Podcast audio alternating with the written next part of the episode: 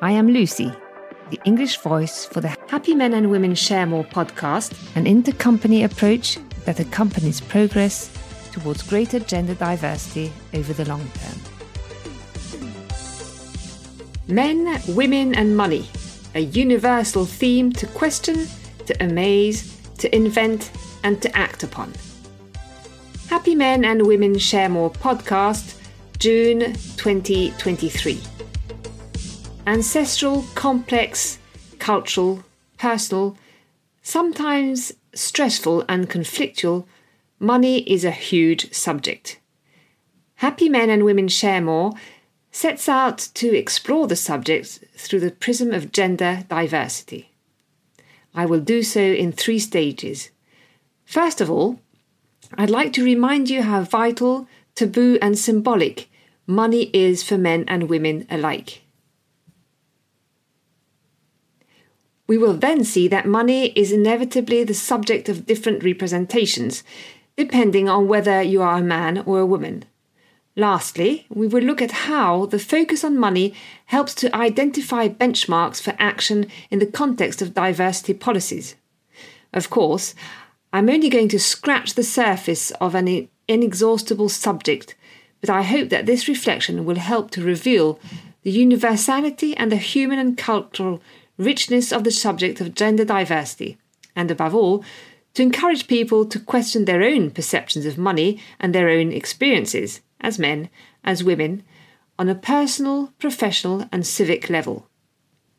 Money, a vital, taboo, and symbolic subject.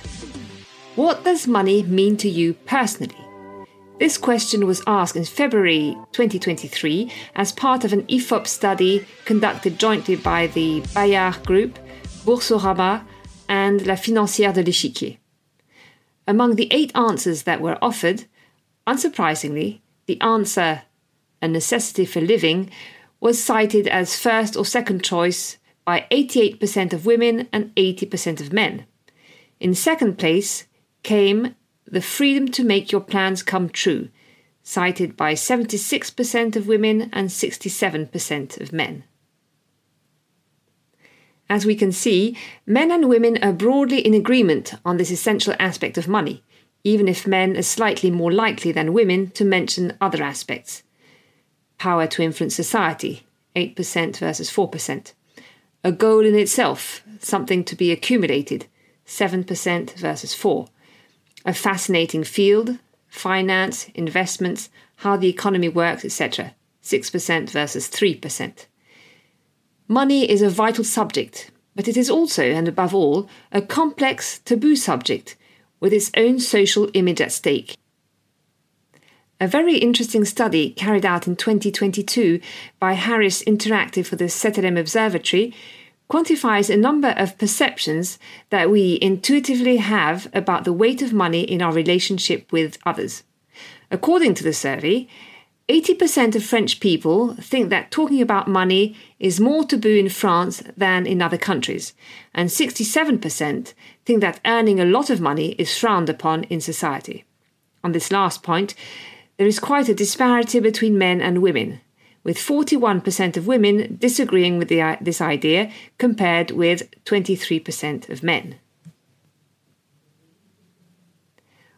While it is very easy to talk about money with your spouse for 59% of people, it is more complicated or even difficult with your nuclear family, 25%, friends, 18%, extended family, 14%, and work colleagues, 15%. This is difficult, perhaps because money is for many people, consciously or unconsciously, a criterion of social esteem.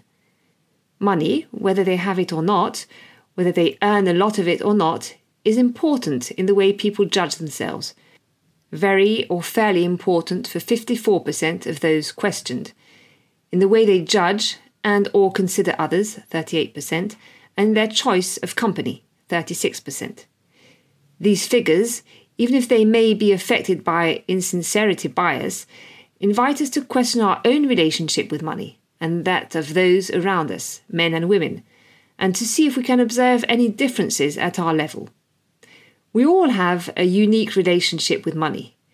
largely linked to the family environment in which we grew up, to the way in which money was experienced before our eyes as children. Did I grow up in a context where money was lacking, or on the contrary, flowing freely? How was money talked about? With pride, contempt, passion? Were our parents' family relationships weighed down by money issues? Were they taboo, or on the contrary, obsessive? When I was a child, did I have pocket money? Did I... Money is much more than money. It is symbolic. For some, money means power, strength, might. For others, money means protection and security. For others, money refers to pleasure, liberality, and generosity. Poorly regulated, these symbolic levels can generate unhealthy and excessive needs to amass money in order to dominate, enjoy, impress, pervert, and squander. I would conclude this first part with the notion of ambivalence. Vital and central to our lives, money carries with it a complexity and sometimes a conflict reflecting our own ambivalences, our need for security and freedom, discretion and recognition, reason and folly, generosity and calculation. Are men and women equal when it comes to money? No, of course not. And to start with, we'll give three figures to illustrate the de facto inequality between men and women. Women's incomes are, on average, 22% lower than men's. Women's pensions are, on average, 40% lower than men's. Women's assets are, on average, 16% lower than men's. These figures are crude and should be placed in a time perspective to highlight the progress already made and the persistent inequalities. It is important to understand that to a large extent, they reflect real differences between men and women, linked to the fact that women have long been distanced from money matters particularly married women. Let's look at a few dates for France that show how recent women's financial independence is. 1804, the Civil Code institutes the legal incapacity of married women. In the name of family stability, women were subject to the authority of their husbands. 1881, a married woman could open a savings account without her husband's authorization. 1965. Women could now practice a profession and open a bank account in their own name without their husband's consent. 1967. Women are allowed to enter the Paris Stock Exchange and to speculate. 1972. The law enshrines the principle of equal pay for equal work. As a result of this history, the specific roles of men and women are subject to powerful stereotypes that have an impact on their respective financial situations. For a long time, societal norms led to a specialization of roles when the spouse was in employment, and even more so when he or she was in a more privileged socio professional category. Women withdrew from the labour market to take on domestic work, with the household standard of living assured by the spouse's income. While the employment rate for women and men has been steadily increasing, women now account for 48.5% of the French workforce, we are still largely governed by the model of the couple, with a man as the main provider of household resources and the woman responsible for running the household and bringing up the children and this model has a major impact on the differences in income between men and women. Through the career choices made by couples, the more frequent use of part time work to take on family responsibilities, the lower availability of men for positions of responsibility, etc. Men, women, and money. Major changes at work in couples, but to what extent? For a long time, the traditional model of the couple went hand in hand with the tendency, widespread in Europe, for a woman to marry a man of a slightly to very much higher status than herself. Researchers are now suggesting that this model, known as female hypergamy, is in the process of breaking down due to women's broad access to the world of work and higher salaries, but above all, to an average level of education that is higher than that of men in young couples. This would mean that money would carry less weight when it comes to the criteria for forming a couple, and it would be an unprecedented reversal of a logic that for some is properly anthropological and at the very least evolutionary. But it is not certain that things will change so fundamentally. According to a recent study uh, of 55,000 Americans conducted in 2021 by the Institute for Family Studies, IFS, the probability of marriage increases for men as income rises, whereas income is not correlated with marriage for women. This study also shows that high income men are more likely to stay married, and that if high income men divorce, they are more likely to remarry than lower income men. I'll leave you with these two contradictory visions to make up your own mind, with or without preconceived ideas. Men, women, and money, a few guidelines for action.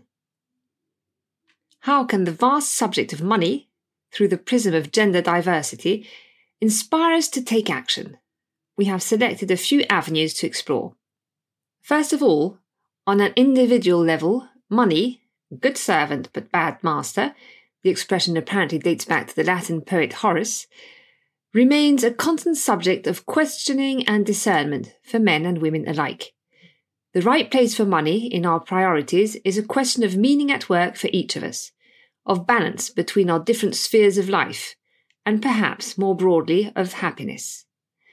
At a family level, many decisions are taken within the constraints of the moment and in the interests of the family, but without necessarily having taken the time to assess the medium to long term consequences for the couple, the family, and each of the partners.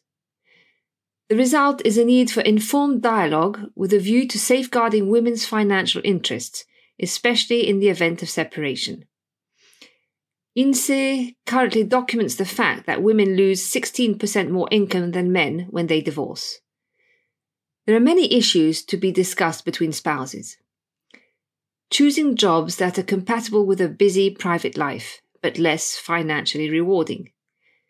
One spouse going part time strong career commitment on the part of one spouse, forcing the other to take a break, sharing family tasks, income management, total, partial, or separate pooling, use of money, sharing information on financial investments. Today, it seems that in couples, day to day expenses often remain the responsibility of the women, and financial investments the responsibility of the men sometimes resulting in the lack of financial and asset knowledge on the part of women. In the world of work, I'm going to focus on just two areas one on money as purchasing power, the other on money as spending power. Purchasing power is largely a question of wages, with a major issue of pay inequality. Women's earnings are 22% lower than men's, and 34% lower for the highest earners, INSEE figures March 2022. Some of this can be explained by the fact that women and men do not work in the same sectors, and that the sectors in which women predominate are often the least valued, even within companies themselves. Some of this can be explained by differences in working hours, more part time work. A small proportion remains unexplained. Since the introduction of the Professional Equality Index in France, Companies have come under intense scrutiny and significant progress has been made on the legal indicators. But if women are to have broad access to the highest levels of pay, there needs to be a profound change in corporate culture. In order to encourage gender diversity in all professions, particularly in the most highly valued ones, implement transparent, neutral, and communicated pay scales and HR processes for recruitment and promotion. Develop the negotiating skills of all our employees. Train managers in stereotypes and, in particular, in self censorship so that they can better support their employees' ambitions. Fight against declining practices which disadvantage employees with strong private constraints, meeting times, organisation of training, selection of talent, etc. Support parenthood in a positive and non discriminatory way, keeping a watchful eye on equal pay at key moments such as maternity leave. Women have money. Since the 1950s, with the exponential development of the consumer society and the acquisition of financial independence, women have formed a market in their own right. They are the ones who are mainly responsible for day to day purchases. Consumer goods companies are well aware of the housewives under 50 target when they buy television advertising space. This raises an interesting question for market players one that has no single solution. Should women be considered as a separate marketing target? This reasoning is legitimate when it comes to designing products that meet specific needs or adopting communication styles that speak to them. But there are pitfalls. By trying to create highly differentiated segments for men and women, we run the risk of falling back into stereotyped codes. The typical example is that of children's toys, where references have exploded to include toys for girls and others for boys, so that parents have to buy twice as many toys. Without very good consumer research, there's a real risk that we'll miss out on the real needs or even create a bad buzz, like the women's Bic pen in the 2010s, which upset a lot of women consumers. The company's responsibility is to deal with the needs that may be specific to men or women without falling into caricatures and without confining both to different expectations. Mixed teams are a first step in this direction. As far as society is concerned, while the principle of equality between men and women now seems to be enshrined in law, financial independence for women is still a long way off for many women at certain stages of their lives. Politics have four main levers for action the employer's own responsibility to take action against pay inequalities in care professions that are dependent on the state, education, public hospitals, social services, etc. Taxation, with, for example, the very topical question of the principle of conjugal taxation, which can prove disadvantageous to the lower earner in the event of a significant income gap between, within the couple family law, which governs unions, separations, inheritance, and therefore the development of men's and women's assets. Social law, in which, for example, the calculation of pensions raises major issues in terms of the equalization of pensions between men and women. I am well aware that each of the avenues discussed today could be the subject of an entire podcast, and there are still many facets to explore. Money is an inexhaustible and sometimes disturbing subject, and I would like to reiterate my invitation to question our relationship with money from the perspective of the specific aspirations of men and women, the challenges of financial independence for all, and also the challenges of balance for society as a whole. At company level, it is through neutral and informed questioning, far from caricatures, that avenues for social and economic innovation will emerge in the light of the challenges of gender diversity. Happy Men and Women Share More supports this gentle revolution by giving people at all levels of the company the desire and the power to take action. Discover our resources and methods on our Happy Men and Women Share More website.